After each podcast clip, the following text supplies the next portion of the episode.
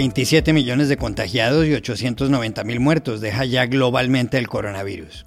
El director de la Organización Mundial de la Salud, Tedros Adhanom, dice que esta no será la última pandemia, que los brotes son parte de la vida y que la próxima vez la sociedad estará mejor preparada.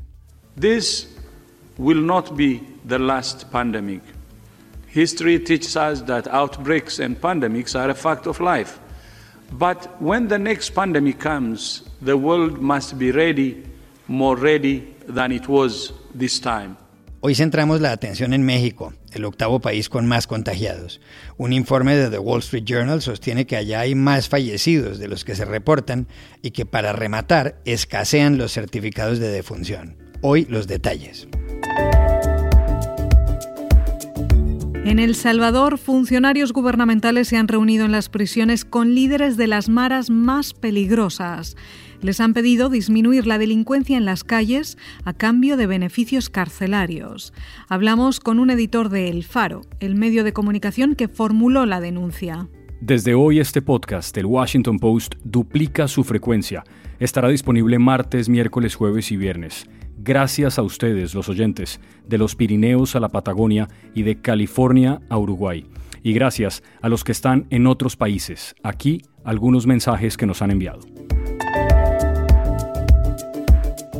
Hola, bienvenidos a El Washington Post. Soy Juan Carlos Iragorri, desde Madrid. Soy Dori Toribio, desde Washington, D.C. Soy Jorge Espinosa, desde Bogotá. Es martes 8 de septiembre y esto es todo lo que usted debería saber hoy.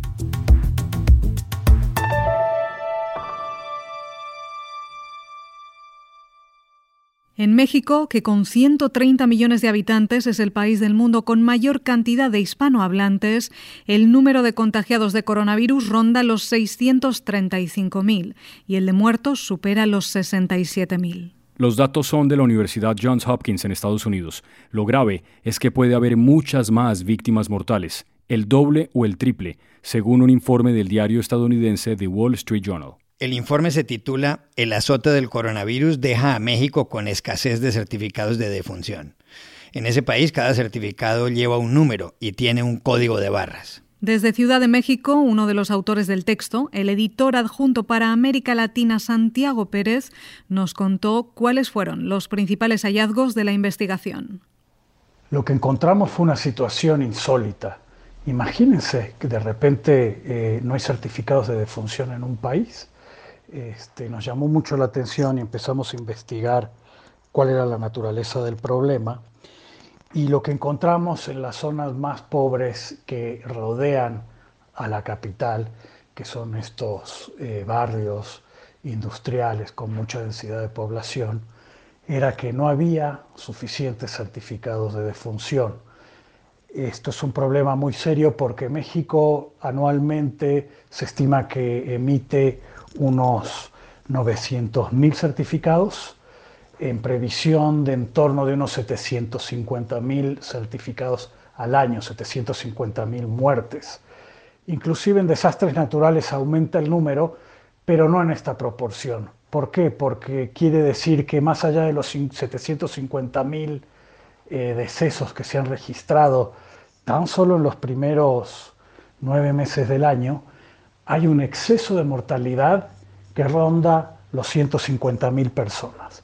Esto quiere decir que la pandemia ha sido devastadora, ha superado todas las previsiones y también habla del hecho de que mucha gente puede haber fallecido por otras razones. Es muy común, como hemos visto en España y otros países de América Latina, que como conforme todos los países concentran sus esfuerzos en la lucha contra el coronavirus, mucha gente no puede atenderse por otras eh, condiciones, quimioterapia, diálisis. Entonces, esta estimación de exceso de mortalidad incluye también este tipo de víctimas. Ahora, esto es una tragedia porque además de, la pérdida que sufren los familiares, eh, no pueden enterrar a sus parientes. Eh, lo cual añade estrés y ansiedad a esta tragedia que estamos viviendo todos. También le preguntamos a Santiago Pérez de The Wall Street Journal por el mercado negro de certificados de defunción que hay en México, tal como explicó el periódico. En México la cifra oficial de víctimas de COVID es eh, menor a 70.000 muertos. Eh, lo que indica eh, este problema es que debe ser por lo menos dos o tres veces más alto. ¿Cuál es el resultado de esto? un mercado negro de certificados de defunción, lo cual es terrible, sobre todo porque tenemos que tomar en cuenta que los afectados son los sectores más pobres de la población. Es gente que no llevó a sus familiares a un hospital, no tienen ningún tipo de cobertura médica, eh, son familias que trabajan en la economía informal, que por lejos es el principal empleador en México. La mayoría de los empleos en México están en la economía subterránea. Y es una situación muy angustiante porque imagínense, eh, pueden muchas veces tener el cuerpo de un familiar varios días en su casa o está en una funeraria, pero las funerarias no pueden entregar el cuerpo si no hay un certificado de defunción. Entonces, ¿qué sucede? Muchos se van a los estados contiguos, a comunidades en otros estados que no tengan tanta densidad de población, para ver si encuentran un certificado y tienen que contratar a un médico. Eh, pero imagínense también, un médico tiene que ir a hacer la visita a una casa que probablemente eh, sea de alto riesgo en virtud de que hay una alta probabilidad de que el familiar haya fallecido de, por el resultado de COVID. Y estos eh, doctores hemos, recibimos testimonios de que cobran entre 200 y 400 dólares. Esto para una familia de bajos ingresos es carísimo, carísimo. Y a eso tienen que sumarle el servicio funerario. Entonces, además de la pérdida, la tristeza, el estrés de conseguir el documento, hay una carga financiera muy grave.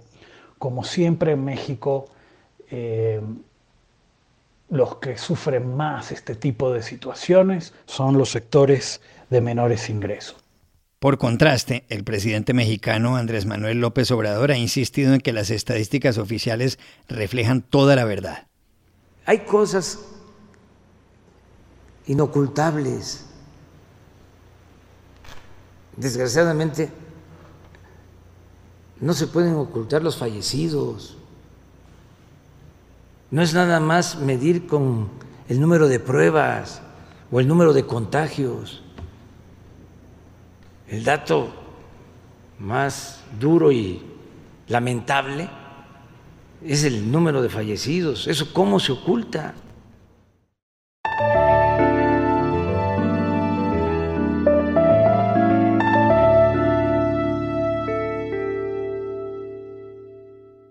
Una denuncia del periódico virtual El Faro ha puesto en entredicho al gobierno de El Salvador que preside Nayib Bukele. Según la publicación, altos funcionarios han sostenido encuentros en las prisiones con líderes de las maras más poderosas. Documentos que publica El Faro señalan que los funcionarios ofrecieron beneficios carcelarios a cambio de una reducción en los homicidios. Los funcionarios también separaron a los líderes de diferentes maras que se encontraban en la misma celda y dejaron que los presos pudieran, por ejemplo, comprar comidas como el célebre pollo campero. Le pedimos en San Salvador al editor de investigaciones especiales de El Faro, Óscar Martínez, que nos explicara lo que descubrieron, todo lo cual ha sido negado por Bukele en las redes sociales.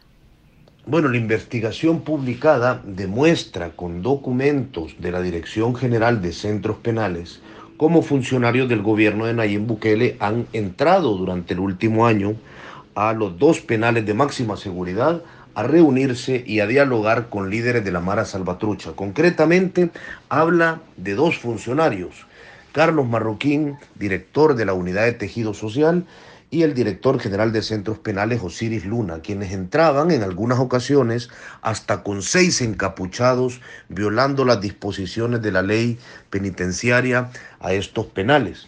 En los documentos, donde también informantes adentro de centros penales le cuentan a, los diferentes directores de estos centros qué ocurría en esas reuniones, eh, se ofrecieron intercambios de mejoras carcelarias que van desde venderles eh, comida de restaurantes rápidos de la calle en El Salvador, adentro de los centros penales, hasta prometerles que tarde o temprano van a volver a tener la visita en los centros penales de máxima seguridad y a cambio los pandilleros, en sus propias palabras, se comprometían a mantener cerradas las válvulas de los homicidios. También se menciona que están hablando de cara a las elecciones 2021, porque ellos se describen, decían de nuevo los informantes, como un partido nuevo que se va a tomar el poder en las elecciones de 2021. Aún no queda claro en detalle qué exactamente los pandilleros se comprometen a hacer en esas elecciones. Es por eso que nosotros estamos convencidos de que lo que hemos publicado son unas investigaciones una, perdón, un diálogo en curso con el actual gobierno, eh, entre el actual gobierno y la Mara Salvatrucha 13.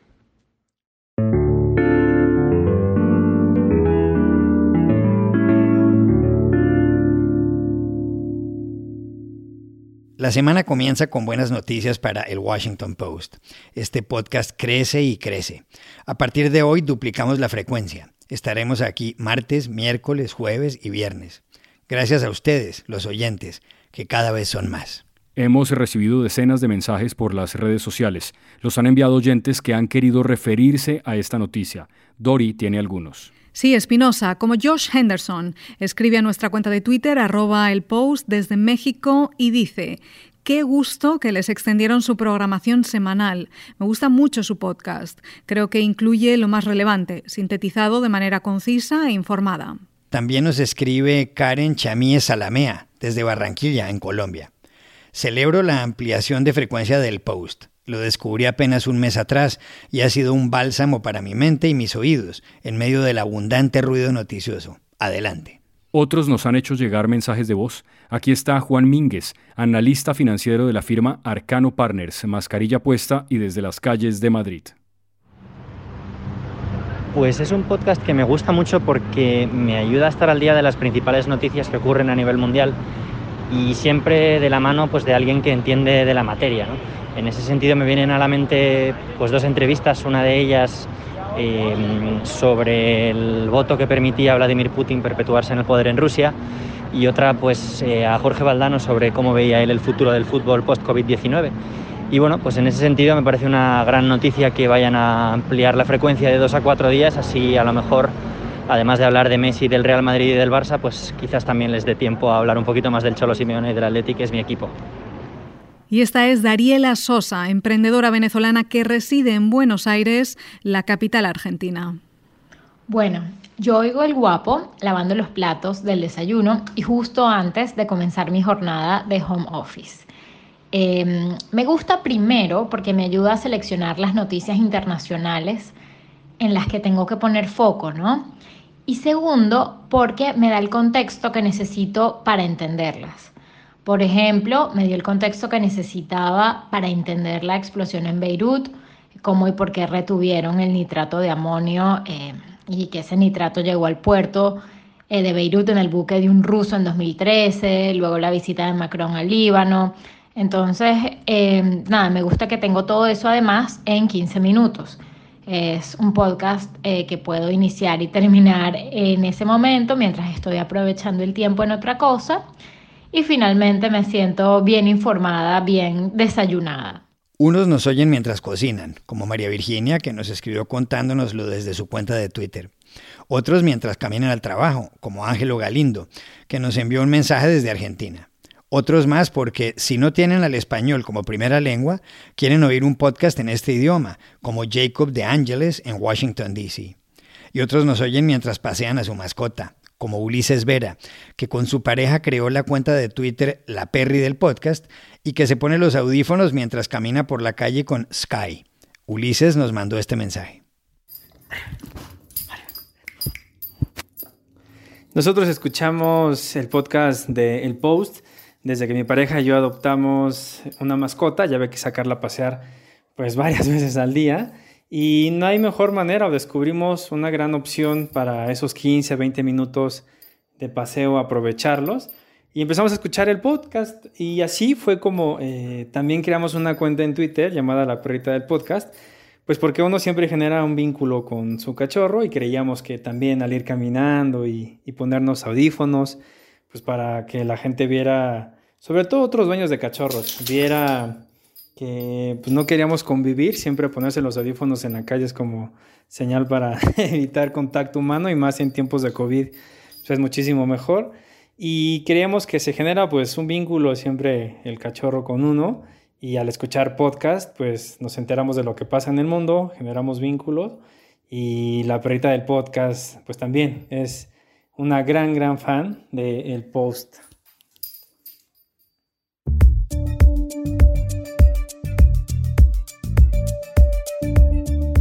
Y estas son otras cosas que usted también debería saber hoy. En el Ecuador, la justicia ha ratificado la condena a una pena de cárcel contra el expresidente Rafael Correa por el llamado caso Sobornos. El proceso se refiere a una serie de dineros empleados en campañas políticas correístas entre 2012 y 2016, reunidos y tramitados de forma ilegal. Sobre las consecuencias de este fallo, hablamos con la periodista ecuatoriana Andrea Bernal. ¿Cuáles son los impactos? El primero, en firme ocho años de prisión para el expresidente y ocho años de pérdida de derechos políticos. Para algunos en estos momentos analistas en el país dicen que se sepulta el correísmo en Ecuador, pues él era la gran figura, el gran líder político todavía que podía volver quizás a pelear la presidencia en el Ecuador y esto podría dejar ya sin piso al partido político y al correísmo en el país. En Bolivia, el Tribunal de Justicia de La Paz ha ratificado la decisión del Supremo Electoral de inhabilitar al expresidente Evo Morales, quien no podrá ser candidato a senador en las elecciones del 18 de octubre. Ese día también tendrán lugar los comicios presidenciales.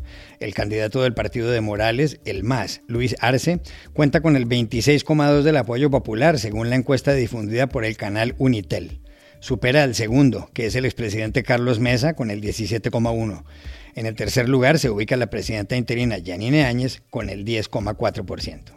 Este 8 de septiembre sale a las librerías aquí en Estados Unidos un libro escrito por Michael Cohen, quien fuera abogado personal de Donald Trump y que está condenado a tres años de prisión por fraude fiscal. Titulado Disloyal, a Memoir, Desleal, una memoria, afirma que Trump solía decir esto.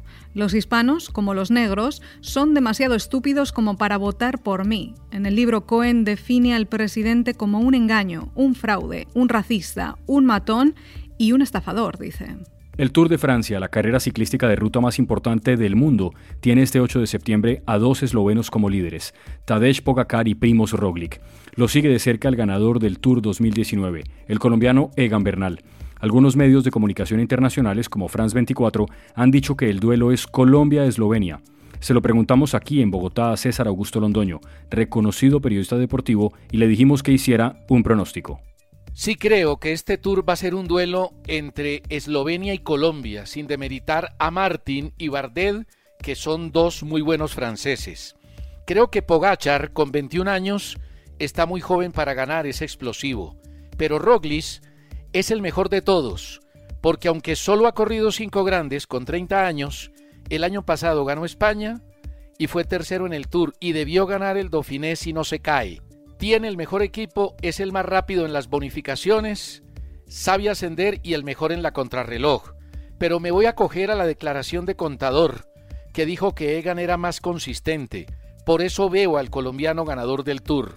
Porque aunque el otro le puede sacar ventaja, en la etapa cronómetro y en los embalajes, la consistencia de Egan puede ser más estable en un tour que la va a requerir y Roglic en algún momento puede fallar en la montaña. En las diferencias estará el campeón.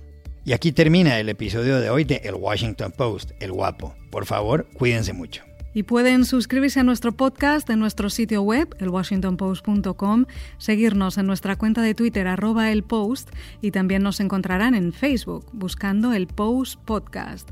No olviden seguir enviándonos sus mensajes que recogeremos aquí próximamente. Chao, hasta mañana.